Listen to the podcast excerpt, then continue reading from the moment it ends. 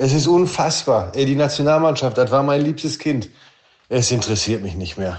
Das hat sich komplett erledigt. Mir geht halt am Arsch vorbei. Bin froh, wenn Bundesliga wieder anfängt, ehrlich. So wie unserem Hörer Julian. So geht es wahrscheinlich auch vielen Stammis und vielen, vielen Fußballfans da draußen. Es herrscht nach wie vor Fassungslosigkeit, Entsetzen, Enttäuschung über unsere Nationalmannschaft. Wir sprechen zu Beginn der heutigen Episode noch mal ein bisschen drüber und dann biegen wir auch wieder ein auf den Transfermarkt und gucken, was es Neues gibt von Bayern, vom BVB. Es gibt ein Thema in Bremen, Stichwort Marvin Duksch und vieles, vieles mehr. Hier bekommt ihr euer tägliches Transfer-Update in Stammplatz und jetzt viel Spaß mit dieser Episode. Ich bin Kilian Gaffrey. Stammplatz. Dein täglicher Fußballstart in den Tag. Hallo und ein herzliches Willkommen an euch, liebe Stammis. Auch an diesem Mittwoch sind wir wieder für euch da. Ich muss euch aber enttäuschen, André musste nach dieser herben Nationalmannschaftspleite, auch wenn das ein 3 zu 3 Unentschieden war, aber es war für ihn persönlich eine Pleite und ihr habt ihn ja gehört, der Junge brauchte erstmal eine Pause. Gestern musste sich ausruhen. Dafür sitzt mir ein anderer Kollege aus unserer Sportredaktion gegenüber. Den habt ihr auch schon gehört vor ein paar Wochen. Ich glaube, es war ein Abend, Abend, an dem Mainz gegen Schalke 04 gespielt hat. Niklas Heising ist wieder mal da. Grüße. Ja, moin moin, ich bin die Albers-Vertretung, freut mich. Ja, welches Gefühl durchströmt denn deinen Körper nach der Nationalmannschaft immer noch? Auch mit zwei Tagen Abstand jetzt?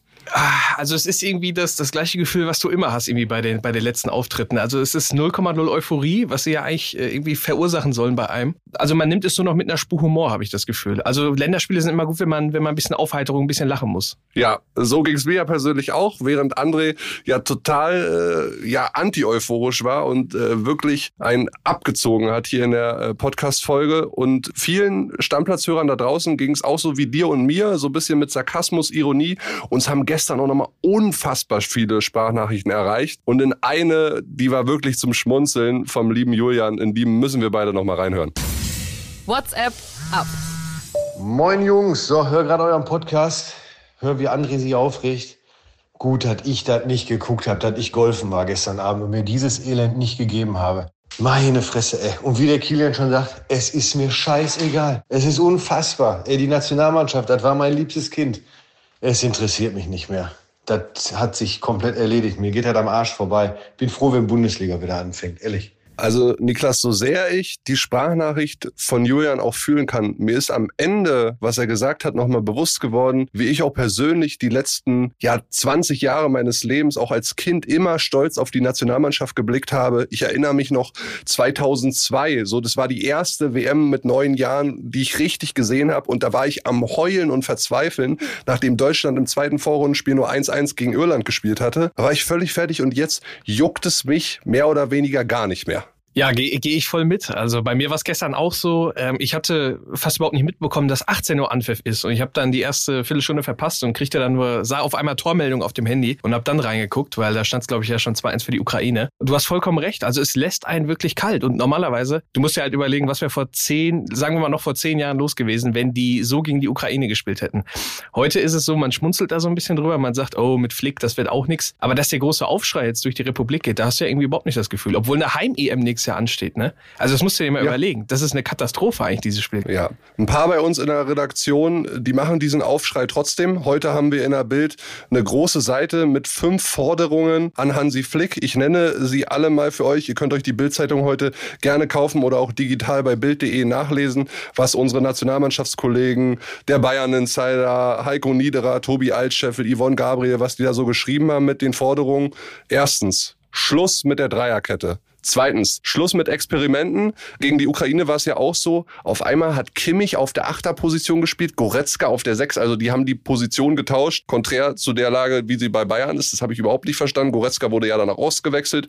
Dritte Forderung, Stammplatzgarantie für Gündogan. Wir brauchen einfach eine Achse mit dem Jungen, weil er so gut drauf ist. Viertens, Clubreservisten dürfen nicht in der Startelf stehen. Das beste Beispiel ist David Raum, der die letzten fünf Pflichtspiele bei RB nur 29 Minuten gespielt hat. Äh, Hansi Flick hatte ja auch vorher gesagt, wie viel man äh, im Club spielt, ist auch wichtig für die Nominierung. Deswegen habe ich diesen Startelf-Einsatz überhaupt nicht nachvollziehen können.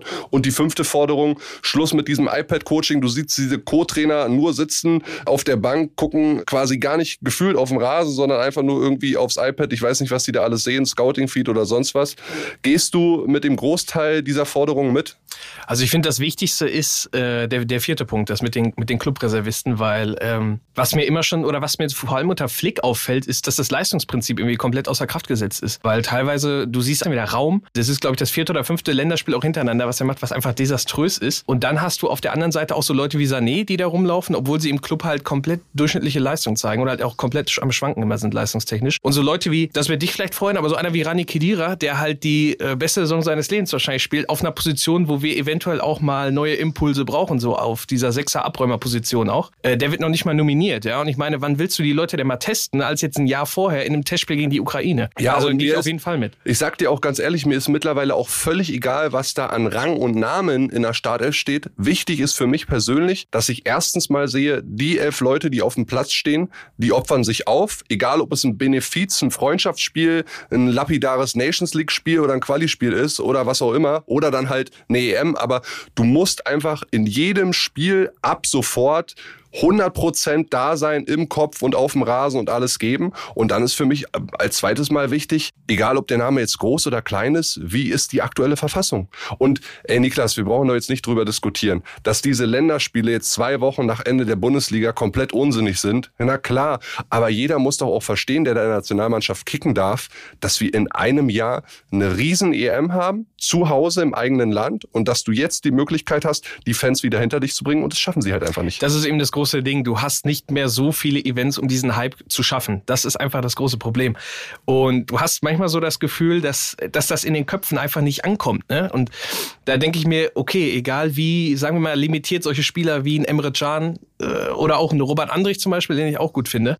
Die, das sind natürlich nicht die Spieler auf einer, auf einer technischen Klasse wie ein Kimmich oder so. Aber die reißen sich halt wenigstens den Arsch auf. Und die können dann auch mal, die packen dann halt mal eine Sense aus, wo das Stadion mal aufsteht. Ne? Du erwartest das ja überhaupt nicht mehr von Kimmich oder Goretzka, ne? Ja, wir können ewig darüber diskutieren, Ja, über die. Nationalmannschaft, aber ich würde sagen, wir machen da den Deckel drauf, packen die Nationalmannschaft ein. Wahrscheinlich äh, kommt sie in den nächsten Tagen immer noch mal zur Geltung, spätestens dann am Samstag, wenn André, der völlig bescheuert ist und sich dann hier am Freitag noch hinsetzt und dieses Spiel guckt, um dann eine Podcast-Folge darüber zu machen. Da werden wir dann noch mal drüber reden. Jetzt lass uns gerne noch mal zur Bundesliga kommen, weil es gibt wieder einige Transferthemen, über die wir sprechen müssen. Gestern hat der Sportausschuss, der neu gegründete quasi mit Kalle Rummenigge und so weiter, der Bayern getagt an der Sedener Straße. Und es ist zu hören, dass sie auf jeden Fall Stand jetzt erstmal kein Angebot für Declan Rice abgeben werden. Überrascht mich nicht, weil es gab gestern parallel auch am Vormittag die Meldung aus England äh, von den Kollegen des Guardian, dass sich Declan Rice mehr oder weniger für einen Wechsel innerhalb der Premier League entschieden hat. Ablösesumme zum FC Arsenal rund 120 Millionen inklusive Boni. Damit der teuerste Arsenal-Transfer aller Zeiten. Den können sich die Bayern Stand jetzt erstmal abschminken. Ja, und ich, ich, ich frage mich, ist das, ist das so ein Riesenverlust? Weil äh, ich, ich muss ehrlicherweise zugeben, in England ist mein Club der FC Arsenal und also ich bin kein Riesenfan von Rice. Ich hätte es zum Beispiel bei Arsenal auch lieber gesehen, dass sie Caicedo von Brighton holen, um nochmal einen anderen Namen zu erwähnen. Und bei den Bayern ist es so, der volle Fokus muss eigentlich erstmal auf dieser Neuner-Position liegen, weil da Ja. brauchen sie wirklich auf jeden Fall Verstärkung. Wenn du jetzt einen Rice nicht kriegst, ist es okay. Du hast aber immer noch Goretzka, du hast immer noch Kimmich, du hast Gravenberg, du holst jetzt Leimer immer noch frisch. Natürlich tut das weh, weil, so wie wir es ja auch geschrieben hatten, war er natürlich Tuchels Wunschspieler, den er unbedingt haben wollte. Äh, aber was viel wichtiger ist, ist eben, dass sie diese Neuner-Position neu besetzen. Und wenn sie da jetzt halt alles, was sie da an Kohle raushauen können, da in diese Position stecken, dann ist das für mich viel, viel wichtiger, als da jetzt auf, der, auf einer Position, wo du punktuell ganz gut besetzt bist, nochmal einen großen Namen zu holen. Übrigens, Lukas Hernandez war in dieser Sitzung auch Thema. Da gibt's aber Stand jetzt keine neuen Informationen. Werden wir die Tage mal hören, ob äh, es da irgendwie eine Entscheidung gibt Richtung Verlängerung oder doch Wechsel zu PSG. Die Bayern wollen, wenn dann er geht, mindestens 50 Millionen Euro haben. Gucken wir mal, was passiert. Viel Geld auf jeden Fall äh, in Umlauf. Das haben wir auch beim BVB mitbekommen. 103 Millionen für Jude Bellingham. Das Problem jetzt, Niklas, ist gerade, dass diese Mega-Einnahmen, die sie bekommen haben, die 103 sind ja fix, die 30 könnten im Erfolgsfall dazukommen als Boni, ja gar nicht so richtig was machen können, weil viele haben es natürlich mitbekommen, dieses altbekannte Phänomen im Fußballgeschäft. Und wenn ein Verein mitbekommt, oh, bei Borussia Dortmund, da ist gerade viel Kohle reingekommen, dann können wir unseren Spieler, der für den BVB an Interesse gewonnen hat, ja doch noch mal ein bisschen teurer machen. Stichwort Alvarez von Ajax, da ist ja Sven Mislintat, auch BVB-Vergangenheit, mittlerweile Sportdirektor, der hat jetzt mal eben den Preis erhöht für den guten Jungen auf 40 Millionen Euro. Das gleiche Problem gibt's auch bei dem Fresneda von Valladolid. Der hat jetzt kürzlich noch einen Berater gewechselt, der will jetzt noch mal ein bisschen mehr Gehalt für seinen neuen Klienten rausschlagen, sagt, Arsenal bietet parallel sowieso schon mehr. Valladolid ist dann auch eingefallen, mehr als 20 Millionen. Doofe Situation für den BVB, ja? Ja, und das, das, das Problem, also was, worauf für mich das immer alles zurückkommt, ist, wären sie Meister geworden, könntest du das alles irgendwie verschmerzen. Weil sagen wir mal, es war ja klar, dass sie Bellingham verlieren. Und so oder so steht auf dieser Position zumindest ein Umbruch an. Den wirst du nicht eins zu eins ersetzen können. Du wirst auch wahrscheinlich nächstes Jahr dann nicht um die Meisterschaft mitspielen können, wenn dir so ein unfassbar guter Spieler halt fehlt im Mittelfeld. So, jetzt steht dieser Umbruch an. Und wärst du Meister geworden, dann wäre das okay, auch vielleicht bei einem Alvarez nochmal irgendwie auszusteigen. Du sagst, gut, dann sind wir das eine Jahr vielleicht wieder raus. Aber wir haben zumindest diese eine Meisterschaft schon mal. Und das ist für uns okay. So, jetzt ist es halt so, du hattest diese eine riesen, riesen Chance. Und jetzt geht Bellingham, der ist weg. Und natürlich, jetzt, jetzt rufen die alle Preise auf. Die England-Clubs sind schon wieder überall dabei. Äh, und du merkst halt so ein bisschen, sie, sie brauchen jetzt halt diesen hochwertigen Ersatz auch auf diesen Positionen. Und mal ganz ehrlich, bis zu einem gewissen Preis kann so ein Club wie der BVB da auch mitgehen. Aber sie müssen natürlich auch langfristig denken. Ne? Jetzt gerade nach so einem, nach so einem Bellingham-Abgang. Eigentlich sind sie ja immer am besten, wenn sie diese, diese jungen, entwicklungshungrigen Spieler noch holen. Aber das wird jetzt schwierig. Das wird verdammt schwierig. Ich bin da sehr gespannt. Ja, einen entwicklungshungrigen Spieler, äh, den wir auch schon angesprochen hatten gestern in der Episode, nämlich Mikael Fayet. Den werden sie nicht bekommen. Der Senegalese, der in Kroatiens zweiter Liga bis jetzt gekickt hat, äh, Spitzname Maschine, weil er so resolut verteidigt. Der ist sich mit Barcelona einig. Der Deal ist zu 100% fix. Da wird es diese Woche noch den Medizincheck geben. Also der geht nach Spanien. Ja, dann gibt's Nachrichten zu Werder Bremen. Auch wenn André nicht dabei ist, Werder Bremen ist eine sehr interessante äh, News, die wir da haben. Und das weiß auch unser Kollege Michael Schröer. Der hat die ganze Sache nämlich recherchiert und der hat eine Sprachnachricht geschickt und erzählt euch alles zu dem jetzt kommenden Thema. Kilian, mein Lieber, ich hoffe, dir geht es gut. Der Werder-Fan schlechthin ist ja leider heute nicht dabei, aber die Folge, die wird er sicherlich hören. Deshalb habe ich gute Nachrichten für André Albers und für alle Werder-Fans, denn es geht um Marvin Duksch. Der bleibt wahrscheinlich doch bei Werder. Werder hat nochmal ein verbessertes Vertragsangebot hinterlegt nach unseren Informationen. Und jetzt sieht es ganz danach aus, dass er bei den Grün-Weißen verlängern wird. Es gab ja Interesse von Union Berlin. Der BVB wurde genannt, sein Jugendclub, dass er dahin gerne zurück möchte. Aber er fühlt sich in Bremen extrem wohl, genießt jetzt auch durch das neue Angebot die Wertschätzung. Und ähm, das könnte heiß werden in den nächsten Tagen, dass Marvin Duksch bei Werder verlängert und auch in der nächsten Saison im grün-weißen Trikot auflaufen wird. In diesem Sinne, liebe Grüße, Kilian, mach's gut. Ciao, ciao. Alter, was ist bitte mit Werder Bremen los? Also für mich momentan der deutsche Club, der mich am meisten ergötzt in dieser Transferphase. Ich habe auch, ich habe ehrlicherweise auch keine Ahnung, wo die Kohle herkommt. Das hatte ich letztes Jahr schon nicht, als sie, als sie Pieper und Stark geholt hatten. Jetzt holen sie Cater und können auf einmal auch nochmal das Angebot bei Dux äh, verbessern. Also was da aktuell entsteht, ist schon krass. Und ich meine, sie haben auch jetzt mit Werner verlängert, ne? Also ja. es läuft irgendwie alles äh, gerade einfach nur äh, einwandfrei bei diesem Es Verein. sieht so aus, als wenn die sehr, sehr früh ihren Kader zusammen haben werden. Und das ist ja Gold wert für Werder Bremen. Und äh, das hast du auch bei Union äh, gesehen. Die letzten Jahre ist es Gold wert, wenn du früh anfangen kannst, mit dieser Mannschaft zu arbeiten. Die ist komplett. Ich erwarte viel von Werder, muss ich ganz ehrlich ja. sagen. Stand Ge jetzt ja, erwarte ich, ich viel. Gehe ich auch voll mit. Also ist vielleicht so der, der Tipp für die Überraschungsmannschaft, die vielleicht nach oben hin was reißen könnte. Ne? Ja, da würde ich mir auch einige Spieler nächste Saison für meine Manager holen. Ja. Da bin ich äh, jetzt schon von überzeugt. Dann lass uns ein bisschen internationaler werden, Niklas. Kilian Mbappé großes Thema, äh, spätestens seit gestern oder vorgestern, verlässt er nach Messi in diesem Jahr PSG, weil es gibt diese Situation, Vertrag läuft bis 2024 mit Option auf ein weiteres Jahr. Diese Option ist aber nur bei Spielerseite. Mbappé soll den äh, PSG-Bossen, und das hat er jetzt auch nochmal gestern der Nachrichtenagentur AFP gesagt, mitgeteilt haben, schon 2022 bei seiner Verlängerung, dass er den Club 2024 auf jeden Fall verlassen wird. Das hat er jetzt nochmal bestätigt in einem Brief. Und jetzt ist die große Frage, was macht PSG? Verlierst du ihn nächstes Jahr ablösefrei oder machst du jetzt noch ein bisschen Kohle mit dem? Weil vergessen wir eins nicht. Der kriegt 80 Millionen Jahresgehalt. Das könntest du sparen. Und du nimmst noch mal eine Ablöse mit. Ja gut, ich meine, die Frage ist ja bei PSG, sind sie unbedingt auf die Kohle angewiesen? Oder geht es denen nicht eher darum, noch das eine Jahr vielleicht die Chance auf den Champions League-Titel zu haben? Weil wenn wir ehrlich sind, wenn der geht, dann wird es sehr schwer. Dann wird es sehr, sehr schwer ja. für die in naher Zukunft den, den großen Titel, von dem sie ja seit Jahren schon träumen, zu holen. Deswegen würde ich eher vermuten, sie machen wahrscheinlich noch das eine Jahr mit ihm. Ja, weiß ich nicht, ob das so viel bringt. Ich weiß auch nicht, ob dieser generell ganz große Umbruch PSG nicht sogar helfen würde auf einem Weg zu einem möglichen Champions League-Titel. Kann auch sein, weil sich dann das Mannschaftsgefüge komplett verändert und nicht immer nur der Ball lang nach vorne geschlagen wird und hier ihr drei da vorne, Messi, Neymar und Mbappé waren es bisher machbar was draus. Also ich bin da sehr drauf gespannt. Ich tendiere dazu, dass sie ihn dieses Jahr abgeben werden. Die Frage ist nur, wohin? Weil Real Madrid will ihn unbedingt haben. Florentino Perez hat das auch nochmal äh, bestätigt. Aber halt im nächsten Jahr. Die haben jetzt wahrscheinlich, nachdem sie in Bellingham investiert haben, gar nicht mehr so viel Kohle zur Verfügung. Der kostet ja auch, was das Gehalt angeht und so weiter. Wenn du ihn jetzt holst, kannst du aber das Handgeld nächstes Jahr sparen. Hm, wo kann er noch hingehen?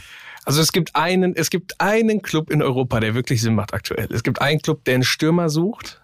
Ja, der darauf wirklich angewiesen ist, die endlich wieder einen klassischen Neuner wollen, die Kohle zur Verfügung haben aktuell. Ja. Jetzt kommen wir nicht mit Bayern München. Und natürlich ist es Bayern München. natürlich ist es Bayern München. Was denn sonst? Also du kannst alle europäischen Topclubs jetzt aktuell durchgehen und es gibt kaum einen Verein, der so viel Sinn macht wie die Bayern. Natürlich wäre das ein monströses, also das Gesamtpaket ist wahrscheinlich am Ende auch für die Bayern noch zu viel, trotz der Transferoffensive, die sie ja starten wollen. Aber einen besseren Kandidaten gibt es logischerweise nicht. Und wie gesagt, du bist in keiner so schlechten Verhandlungslage, weil äh, Mbappé hat es ja schon zumindest öffentlich mitgeteilt, dass er halt, ne? Der Gedanke ist auf jeden Fall spannend, auch wenn er ziemlich unrealistisch ist. Aber ich muss sagen, wenn dann ist Mbappé dieses Jahr vom Gesamtpaket her wahrscheinlich sogar billiger für einen Verein zu stemmen als nächstes Jahr, weil vergiss nicht, der hat damals Klar. 300 Millionen ja. Euro Handgeld kassiert ja. vom PSG. Ja. Also nächstes Jahr bei einem ablösefreien Wechsel würde ja das Handgeld fällig werden. Ja. Die, ja, natürlich, wir brauchen nicht drum rumreden. Bayern München zahlt Mbappé jetzt keine 80 Millionen Jahresgehalt und es werden auch keine 50 sein. Wenn der da vielleicht 30, 35 bekommt, dann ist es viel wert. Klar, so ein Mbappé bringt auch wahnsinnig viele Einnahmen mit Trikot, Sponsorengelder und, und so weiter. Dran, ja ich glaube, ich halte es für unrealistisch. Ist ein netter Gedanke, aber also können die Stammplatzhörer gerne mal drauf reagieren. Stell, ich ich würde es nicht abschreiben, weil. Boah, stell dir vor, da gibt's Gerüchte oder so. Das ja, wäre so krass. Also ich sag mal so, Real, Real, wie gesagt, gibt schon unfassbar viel für Bellingham aus. Natürlich brauchen die Benzema-Nachfolger. Die Frage ist, kannst du das in einem Transferfenster alles zusammen stemmen? Ähm, Manchester City sucht keinen. Ja, die haben natürlich Haaland da vorne drin. Bei den anderen Clubs in der Premier League, die stemmen könnten, zu Chelsea geht doch kein Topspieler jetzt aktuell. Warum würdest du dich darauf einlassen? Bodenlos und Wechsel. Eben. Bei Manchester United ist es so, du hast jetzt ein gutes Ten Hag ja, aber du hast natürlich nicht diese, diese äh, konstante Zuverlässigkeit, die du bei den Bayern auf jeden Fall hast, ne? wo du dieses Gerüst um dich herum hast. Und deswegen ich würde es nicht ausschließen. Ne? Und ich meine, es wäre auf jeden Fall mal direkt ein Zeichen, nachdem die Bratzo raushauen, nachdem die Kahn raushauen, der Dresen schön als, er, als erstes Zeichen mal direkt schon der MAP nach München holen. Kannst ja gleich mal einen Kommentar schreiben für Bild. Ja, sehr noch. Gerne. Den, sehr den gerne. lese ich auch noch. Lass uns zum Schluss dieser Episode noch mal ein paar schnelle Transfer-News machen. Auch mit deinen Schalkern. Die haben äh, gestern vermeldet, dass sie den äh, Jordan Larsson verkaufen, den Sohn von Henrik, war ehemaliger Weltstar bei Barcelona unter anderem unterwegs gewesen. Der äh, Sohnemann geht jetzt für zwei Millionen Euro fest zum FC Kopenhagen, war ja bereits ausgeliehen, hat er auch ganz gut Fuß gefasst. Für Schalke ein ganz guter Deal, oder? Ja, auf jeden Fall ein guter Deal. Also der hatte unter Kramer natürlich nicht funktioniert. Die Frage ist, wer hat unter Kramer funktioniert, ehrlicherweise? Keiner. Aber es war halt ein absolutes Missverständnis und dass du da jetzt noch mit zwei Millionen rausgehst, gerade in der Lage, wo du ja wirklich jeden Euro auch wieder brauchst für den, damit du dich in der zweiten Liga wieder neu aufstellen kannst, ist das ein super Deal. Und eine Weiterverkaufsbeteiligung haben sie sich auch gesichert. Ja. Also wenn der doch nochmal eine Weltkarriere hinlegt wie sein Vater, dann partizipiert Schalke da auf jeden Fall nochmal dran. Hertha hat jemanden zurückgeholt auf der anderen Seite. Die haben eine Rückkaufklausel aktiviert für den Keeper Marius Gersbeck, ist ja außer Hertha Jugend, hat zuletzt beim KSC seine Sache in der zweiten Liga wirklich ordentlich gemacht. KSC ist ja auch der Verein, mit dem Hertha eine Fanfreundschaft hat. Den überweisen sie jetzt 300.000 Euro und dann kommt Gersbeck zurück nach Berlin. Und die Hoffenheimer haben sich auch verstärkt. Die holen Julian Justwan von Zweitligist Paderborn. Der junge Offensivspieler unterschreibt einen Vertrag bis 2027. Soweit die Transfer-News bis jetzt. Ne? Ja. Ja, wird noch einiges passieren auf jeden Fall. Ja, hundertprozentig. Der Sommer ist lang. Da wird es äh, viele Neuigkeiten in Stammplatz geben, eurem täglichen Fußball-Podcast. Und ich würde sagen, wir machen den Deckel drauf. Machen ciao, ciao, Leute. Alles klar. Ciao, ciao. Stammplatz. Dein täglicher Fußballstart in den Tag.